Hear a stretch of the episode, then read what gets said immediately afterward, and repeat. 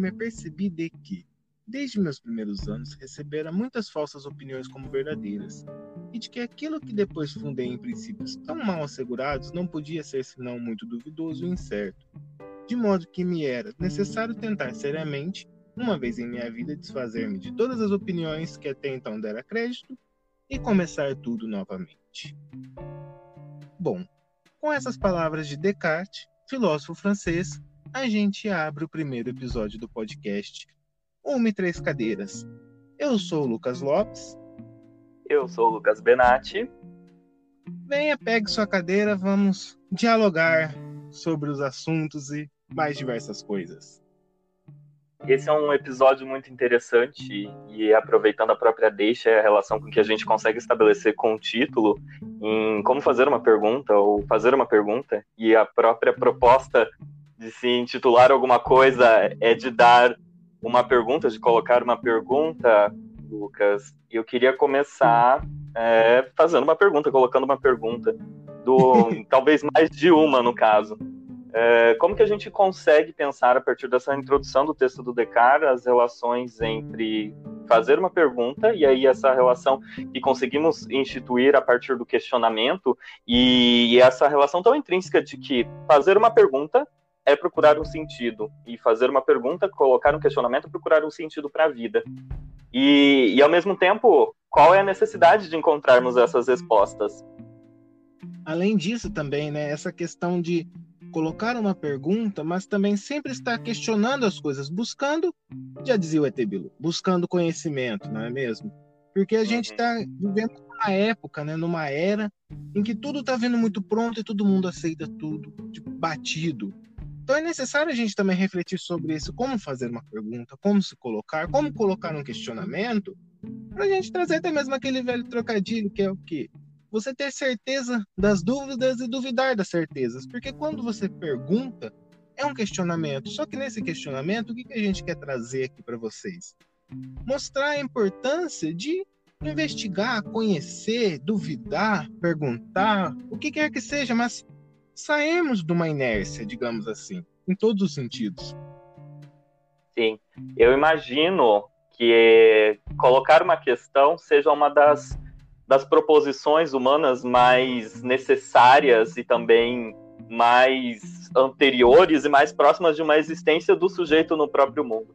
E eu gosto sempre de colocar essa relação com a arte e, e, também fazer algumas atualizações, pensar essas relações que a gente consegue estabelecer com a contemporaneidade. Tem um bicho muito interessante de que diz é, questione tudo e embaixo tem porquê. então são por que questionar tudo e também a própria questão, né? Questione tudo. E que seria, no caso, uma afirmação. Uh, mas a arte, nesse sentido, e, e aí como uma relação inerente dessa expressividade ou dessa busca por uma, por uma resposta, que também não deixa de ser uma pergunta. Quando a gente está tratando da arte, que eu estou falando da arte no seu sentido mais primordial, no seu sentido, se é possível a gente falar dessa forma mais essencial, ainda não enquanto propriamente uma linguagem, mas algo ainda anterior à, à linguagem. E a arte aí é extremamente necessária para constituir a própria linguagem. E aí a linguagem também compreendida da sua forma mais ampla, mais polissêmica como as pinturas, os gestos, a música, a dança, todas essas formas com que geral, né? Exato. Um, todas as formas um que a gente encontrou de relacionar com o mundo. Exato. Um modo que a gente conseguiu é, buscar essa nossa relação com o mundo e aí compreender esse próprio mundo. E, e aí eu, eu sempre achei que a arte foi uma das formas mais complexas que a gente encontrou de dar uma resposta para esse mundo mas à medida que a gente dá uma resposta para esse mundo, a gente também pergunta alguma coisa. Então, entregamos uma resposta para a gente, porque eu acho que precisamos até de uma certa, uma certa estabilidade, é, pensando nos processos aí de, de identificação, de se dizer o que a gente é, ou dizer o que o outro é. Então, a gente precisa de, de certa estabilidade para isso, mas não é um estado fixo e imutável né? É, Sim, e, e aí a arte... essa questão de estar no mundo, ser um sujeito inserido no mundo, já implica também essa, se relacionar com o mundo. E como se relacionar com o mundo? Eu acho que aqui a gente já vai pegando também esses elementos, né, do questionar, da investigação do mundo também, que era preocupação desde os primeiros filósofos, né, tentar compreender o mundo, tentar entender, mas não só o mundo, como também o sujeito, é, é esse todo. E como que a gente consegue fazer isso? Investigando indo atrás, né? Buscando. Colocando uma dúvida. Sem a dúvida, a gente não vai para lugar nenhum, né, Lucas? Sim, a dúvida é o, podemos colocar como princípio. E é até interessante a gente também selecionamos esse primeiro episódio com dentre os mais diversos para a gente tratar sobre a dúvida, porque a gente também quer que vocês duvidem, não duvidem, questionem sobre tudo, inclusive sobre esse podcast. Uhum. não, não é comprar não é pegar nada de pronto, batido, ou tomar uma verdade como aquela e levar, porque isso é o que a gente vive hoje. A gente, o ser humano, ele espera muito ver um salvador, aquele homem que vai vir com a capa, não homem, no sentido, o sujeito, né, que vai vir com a capa e vai salvar tudo, vai ter todas as respostas, ou até mesmo o sujeito, ele quer ter todas as, uhum. todas as É respostas. um amparo, né?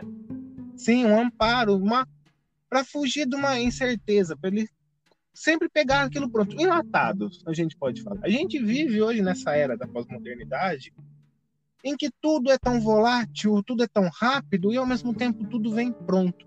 E o que está acontecendo?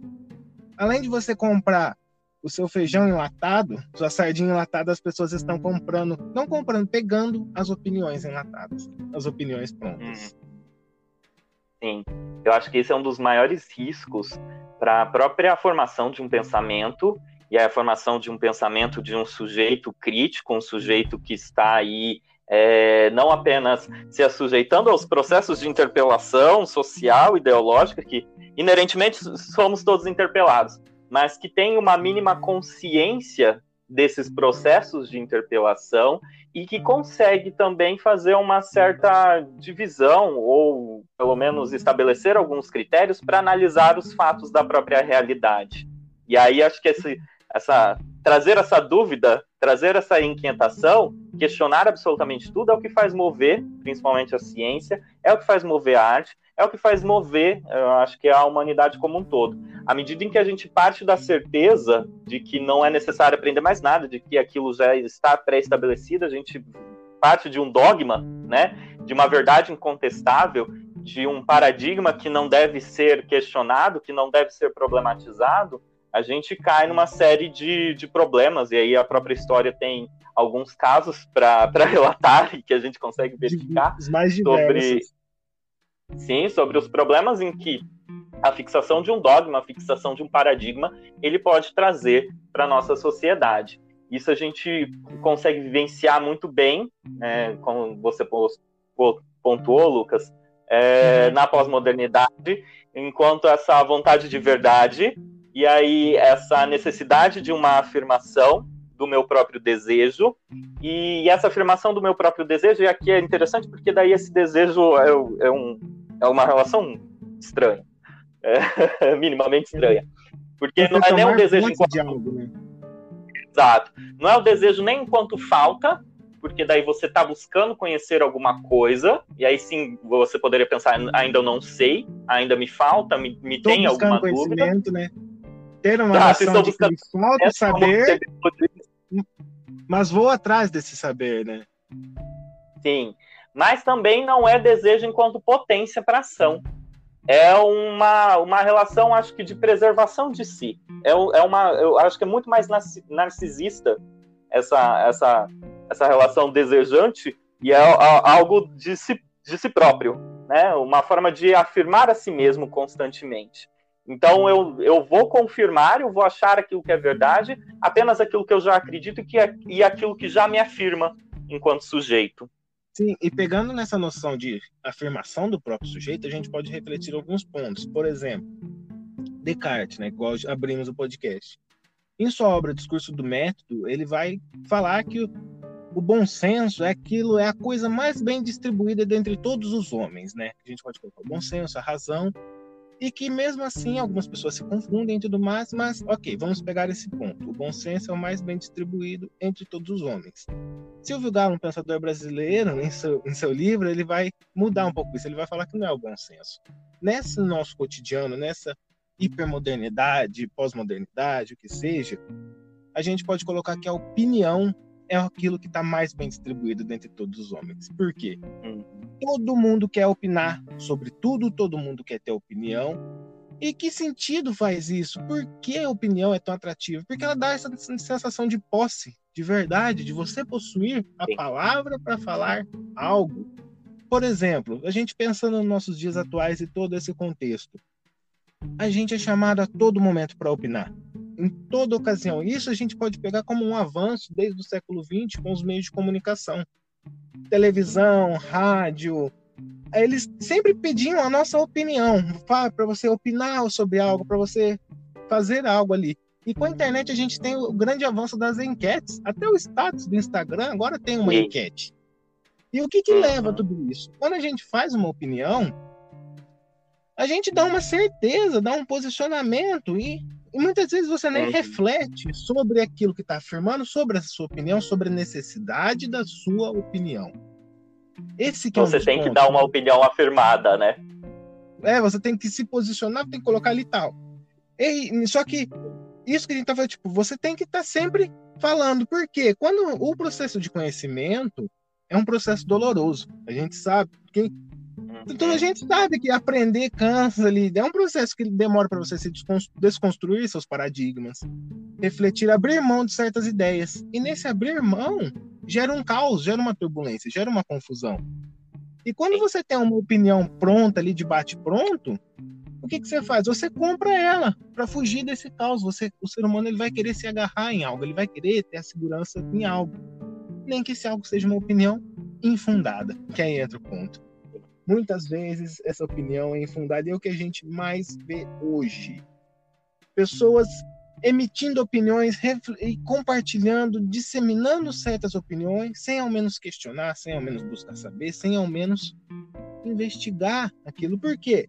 Reforça aquilo tudo que ela quer pensar, que ela quer acreditar e que ela vê. Simplesmente vou comprar essa opinião, vou pegar essa opinião. Um exemplo que acho que ó, vamos, uma galera vai você vai lembrar é, como que é essa, os meios de comunicação em massa, esse desenvolvimento tecnológico, cobra essa opinião da gente? Quem que escolheu a nova loira do Tchan? O povo. o povo foi chamado para eu diria que a part... ali foi uma das únicas vezes que o brasileiro votou certo. E depois. É verdade. Depois disso, é, eu, eu concordo plenamente. E a gente é, é, é, chamado a opinar e essa opinião ela precisa vir sempre carregada de um, de um cunho de verdade, um cunho de certeza, que acho que como você pontuou muito bem, Lucas, a questionar, colocar uma pergunta, fazer uma pergunta é deslizar sentidos, é fazer com que as certezas, com, a, com que a solidez daquilo que a gente se entende é, seja totalmente dilacerada. Então não é fácil a gente colocar uma pergunta, porque à medida em que a gente está questionando alguma coisa, a gente também está se questionando, a gente também está colocando em questão quem a gente é. Então, Exatamente. colocar uma pergunta, seja qual for a, a ordem, até mesmo para escolher ali é, a loira do Tian ou algo assim, você está tendo uma postura ética, e aí é, é, relacionado, obviamente, é só construção social, as relações com que você consegue estabelecer com o outro. Mas acho necessário a gente fazer, trazer essa questão de, da necessidade de se questionar, porque e aí numa uma, uma relação também de uma historicidade agora, fazendo ganchos aí é, rizomáticos com essa nossa situação pós-moderna, mas também com a própria Constituição, com os pilares da cultura e com a arte, com a filosofia, enfim, com a ciência, que acho que é o que a gente também se propõe aqui a pensar. Eu sempre comento, eu gosto muito de falar sobre isso, uh, inicialmente sobre os pilares da cultura, até porque é uma das, dos nossos eixos de discussão aqui no podcast, e eu falo que a arte é o primeiro deles. É a forma mais essencial com que a gente conseguiu encontrar de dar uma resposta para o mundo e também de colocar a resposta para o mundo. Então, ela é até mesmo anterior à própria linguagem e, fundamentalmente, deu suporte para a constituição da linguagem. E aí, nesse processo de constituição da linguagem, de significação do mundo, a gente também tem as religiões, né? As formas aí de, de, manifestar uma crença, exato, de dar um símbolo, de construir uma relação simbólica com o mundo, com as coisas, com a sociedade. É, nessa constituição histórica, depois das religiões, a gente ainda tem a filosofia, que eu acho que é essencial para a constituição do nosso pensamento, especial nosso pensamento ocidental, e a forma com que a gente foi se desenvolvendo até chegar na ciência.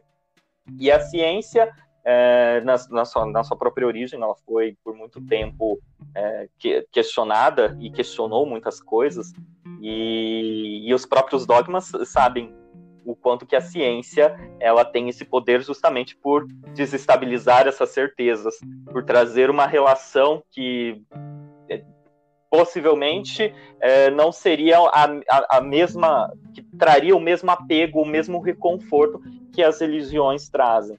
A gente, porque daí a gente parte. Mesmo, né? O próprio Descartes, Sim. quando ele vai construir o método dele, o que, que ele está querendo? Ele quer abalar tudo aquilo que ele sabia e refazer os ele já fala, os próprios fundamentos foram incertos. Então ele quer recomeçar isso. E como que ele recomeça isso, né? Como que o Descartes vai fazer isso? Através da dúvida através do uhum. método da dúvida, para ele é o principal. Tanto que ele até constrói, de fato, um método para investigar, um método que depois vai ser moral, aplicado para diversos sentidos. Mas é até interessante ressaltar, vamos pegar tipo, o primeiro item dele, que seria o quê? Nunca aceitar alguma coisa como verdadeira sem conhecer-se evidentemente como tal. Ponto. É você ser cuidadoso, né? Não se precipitar em aceitar alguma coisa mesmo tipo, se aquilo ainda tiver tudo muito incerto duvidoso, não é comprar de bate pronto, é você investigar, somente aceitar aquilo que tiver claro e distinto, nas palavras de Descartes. Sim. É, nesse processo ainda de, de constituição até mesmo da ciência, né? De que se entende por ciência e a ciência moderna em específico. A Ana Arendt ela vai comentar sobre uh, três ensinamentos importantes para a constituição aí da era moderna, em específico para o pensamento moderno. E aí ela vai falar sobre o despojamento das terras eclesiásticas, as grandes navegações que colocaram em relação os sujeitos europeus com, com outros sujeitos de outras localidades do mundo, mas principalmente talvez o menos lembrado que é a invenção do telescópio, que é esse objeto que vai colocar na intermediação entre o sujeito e o mundo, e que vai possibilitar com que então esse sujeito passe a ter uma visão, e aí uma preterida visão mais objetiva, mais impessoal sobre esse próprio mundo, sobre, esse, sobre essa própria experiência que ele vivencia. E aí a gente tem todo esse processo de constituição desse pensamento de uma ciência moderna que buscava uma verdade universal, que buscava que, que fosse válida para todos, né? É, só que daí a gente também precisa questionar essa própria ideia de uma verdade universal. De verdade universal. E da. Exato, porque daí a gente cai novamente num dogma, né? Sim, pegando até mesmo esse trocadilho, dá pra gente tirar um trocadilho dessa questão do telescópio enquanto intermediário. Além dele possibilitar uma visão mais objetiva, uma visão mais ampliada do mundo. Sim. Ele é você ultrapassar as barreiras. O que, que o telescópio ele faz? Ele amplia a visão mesmo que seja aproximando ali. Você ter um novo um campo de visão distinto, um campo de visão diferente, automaticamente você ampliar o conhecimento, buscar tudo isso. Porque, igual ressaltamos antes, é um processo doloroso, é um processo difícil que coloca em choque suas opiniões, suas ideias, suas crenças, mas também um todo. Coloca um conflito também a um todo, né? Você é você vê o todo diferente, automaticamente isso vai abalar aquilo que está à sua volta seja positivamente ou negativamente. Eu acredito, Lucas, que seja um pouco disso tudo, que a opinião, que essa coisa de aceitar tudo pronto, seja tão atrativo, essa até mesmo essa crença, essa idolatria em construir ídolos, criar ídolos, imaginar salvadores, seja na pátria, seja em tudo, em que faz as pessoas comprar aquilo sem refletir, comprar, seja em todos os âmbitos, indústria cultural, política, social, mas principalmente do conhecimento. A gente está vivendo hoje uma época muito de privatização do conhecimento, a gente vive uma época muito de moderniz... uma modernização no sentido mais ruim mesmo de fabricação, industrialização, produção industrial do conhecimento, em que você só consome, consome, dá sua opinião, dá sua estrelinha e já era. Estão lidando com o conhecimento, estão lidando com a forma de buscar as coisas, interpretar o mundo desse modo. Sim, que é uma resposta bem simplificada também, né? Que foge de qualquer complexidade, de qualquer pensamento um pouco mais aprofundado. É necessário uma rapidez de respostas e que essas respostas elas sejam concisas, mas que ao mesmo tempo cons consigam me reconfortar. Então, é um processo de identificação, acho que muito simplificado, e aí esses essas relações com que a gente consegue estabelecer com as mídias torna isso também muito mais volátil e essa necessidade de um fluxo e de, um, de uma captura de uma informação que me, que me reconforte seja muito mais fácil do que me colocar diante que, daquilo que me desliza, daquilo que me questiona, daquilo que problematiza os meus próprios valores. Então, a, a, a própria formação da sociedade, da cultura, é que é interessante a gente pensar essa relação entre arte, filosofia e cultura, que são os nossos eixos aqui de diálogo.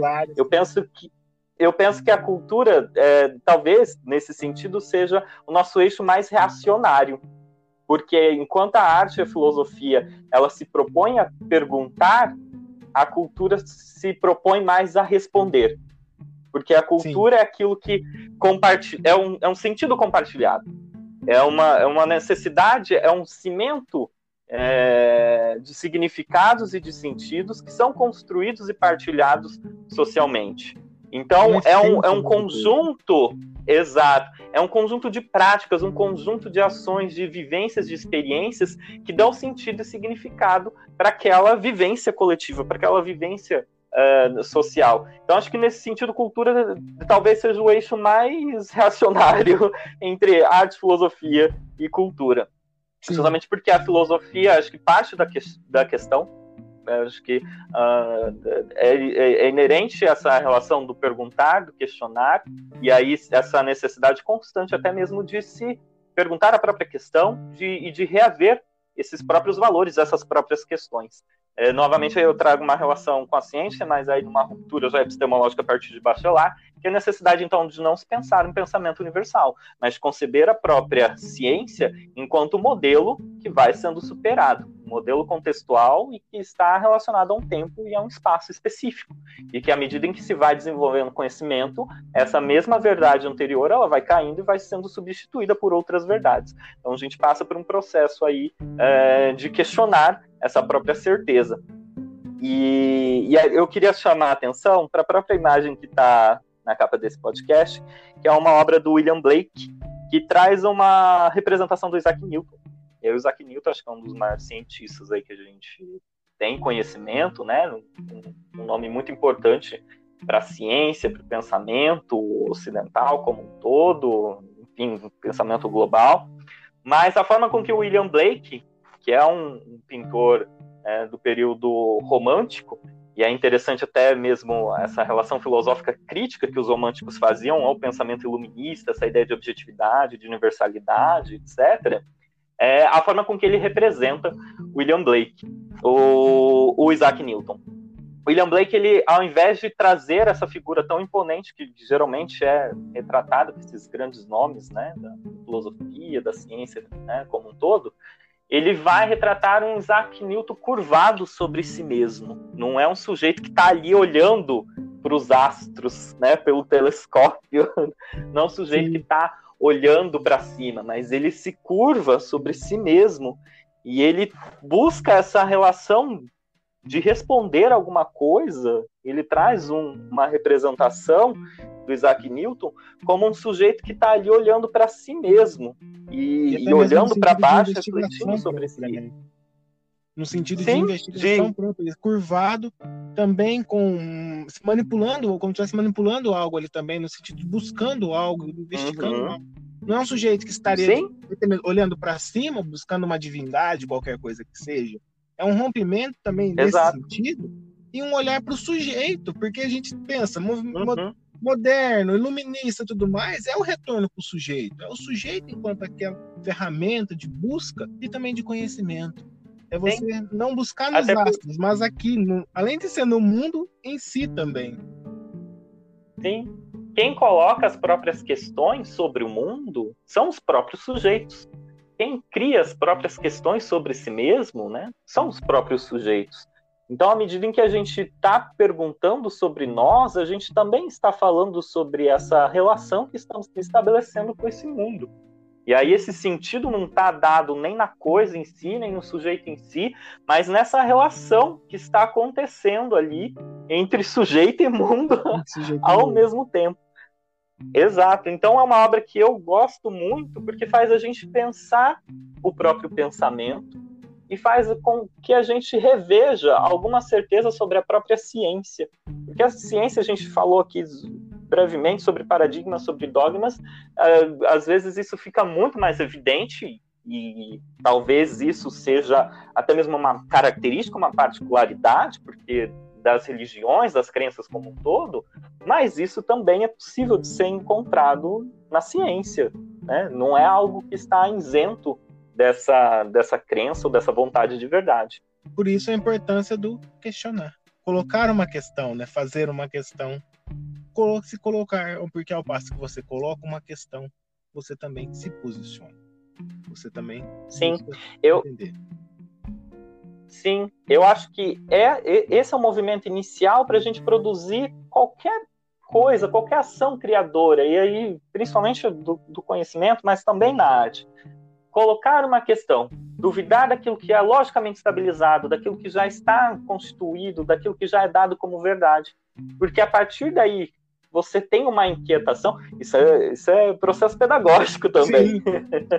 é, falando com professores agora. Um processo criativo Sim, arte. O que você quer representar, para quem você quer representar. Quando você começa a colocar essas questões, e até mesmo questões que são mobilizadoras, são dispositivos para fazer pensar, para fazer criar. Então a gente, isso é muito. É, eu, pelo menos, parto muito dessa ideia quando eu vou ministrar alguma aula. Eu gosto de saber aquilo que os alunos já conhecem sobre determinado assunto que eu estou trabalhando. Então eu começo perguntando para eles sobre, por exemplo, arte egípcia. E aí eles vão falando sobre aquilo que eles já conhecem sobre arte egípcia. Então aqui eles já estão produzindo alguma coisa, já estou, digamos, captando alguma coisa, é, conhecendo a cultura, os processos aí de, de significação deles sobre o que seria, algo, por exemplo, a arte egípcia. Já está mobilizando Exato. Algo, a gente começa a mobilizar o pensamento. E depois desse processo, a gente começa a deslizar isso que eles já conheciam. Então, ah, então eles disseram, ah, a arte egípcia tem um cânone realista, exemplo. E aí a gente vai questionando, a gente vai trazendo outros conhecimentos para que esse processo ele tenha novas ancoragens e para que ele também se complexifique. Então também é um processo pedagógico questionar, que faz com que a gente aprenda muito mais coisa. Como eu já comentei, se a gente parte do princípio de que não tem, já sabemos de tudo, que não é necessário conhecer absolutamente mais nada, uh, a gente não vai aprender. A gente também não, não, não vai sair do, do nosso próprio lugar de conforto e que às vezes é tão uh, comum e, e, e é que a gente consegue observar nas nossas relações assim mais uh, cotidianas, uh, de ver uma notícia no WhatsApp, nas redes sociais, de, acompanhar alguma coisa, e aí a gente volta na, no, na nossa discussão de início, de, na necessidade de ter uma, uma opinião, de emitir uma opinião e também de consumir essa opinião como sendo uma verdadeira para me reafirmar ponto de você se posicionar ou até mesmo de você colocar essa questão de, do sujeito enquanto um ser pronto quando a partir do momento que ele não procura mais conhecer. Exato. É, eu acho que podemos ir encaminhando agora já para a nossa caixa de sugestões. Vamos ter uma caixa de sugestões. Acho que isso é interessante é nosso primeiro episódio, a gente comentar um pouco sobre isso. É, são sugestões de livros, de filmes, de artigos, de qualquer coisa, na verdade, que não necessariamente tem uma relação com aquilo que a gente está tratando, mas que porventura pode ter alguma relação. Mas antes então da gente abrir essa nossa caixa de sugestões e para os nossos momentos finais desse nosso podcast, Sim. que é justamente fazer uma pergunta, colocar uma pergunta, que é questionar a própria pergunta, a própria questão. Eu queria ressaltar para você que está escutando a gente agora, se gostou do nosso conteúdo, siga a gente no nosso perfil do Instagram, é arroba 1 e 3 cadeiras, 1 e 3 é, em números mesmo, a gente está sempre postando lá. Siga a gente também na, nas plataformas de streaming, onde você está ouvindo esse nosso episódio. E para ficar sempre a, a, par quando sair algum novo episódio, algum outro diálogo sobre algum outro assunto. É, e dito isso, esses recados paroquiais, né? É, eu queria deixar já a minha sugestão. Confesso que eu pensei muito sobre o que sugerir a partir de uma questão, né? É, a partir de uma dúvida. E aí eu fiz da, na minha própria dúvida uma, uma potencialidade para pensar nessa, nessa sugestão. E, e, é um filme, a minha sugestão, é, eu já assisti faz algum tempo, mas eu penso que é um. Também foi produzido já faz, faz algum tempo, mas eu penso que é um material artístico, estético, até mesmo filosófico, é, muito potente para os dias de hoje. É, é, o filme é o sétimo selo do Ingmar Bergman. Imagino que devam conhecer. Se não conhecerem ainda, é, por favor, tentem assistir. É uma sugestão muito potente para a gente pensar essa relação de atribuir um sentido também da própria vida e aí consequentemente da morte, porque eu acho que fazer uma colocar uma pergunta é, é procurar um sentido, é procurar uma resposta, porque a gente possivelmente sempre que a gente faz uma pergunta a gente está esperando ter alguma coisa é, em troca, esperando ter alguma resposta. E, e, também faz pensar outras relações sobre a própria. É um contexto diferente, porque se passa na Idade Média, mas sobre a peste, sobre a morte, enfim. São questões que a gente está vivenciando, acho que nos dias de hoje também. Bom, para as minhas sugestões, eu deixo Descartes, né? Seja o discurso do método ou as meditações metafísicas, ótimas obras, e o livro do Silvio Galo, que Metodologia do Ensino de Filosofia. É um livro em que, para quem tiver conhecimento, até mesmo para professores já que lidam com filosofia, é onde você vai reaprender muito a lidar ou até mesmo significar a filosofia, seja em sala de aula ou fora da sala de aula, de um modo diferente. Então são essas as nossas sugestões. Eu espero que esse nosso episódio tenha sido um, um disparo de questões e que tenha mobilizado aí pelo menos alguma dúvida, porque acho que a dúvida é o que faz com que a gente pense. É... Me despeço, pessoal. Lucas, tem algum recado final? Não, por enquanto, pessoal. Até mais, pessoal. Me despeço. Acompanhe a gente nesses nossos diálogos. Eu vou usar a frase que você iniciou do ET Bilu. Apenas busquem conhecimento. conhecimento.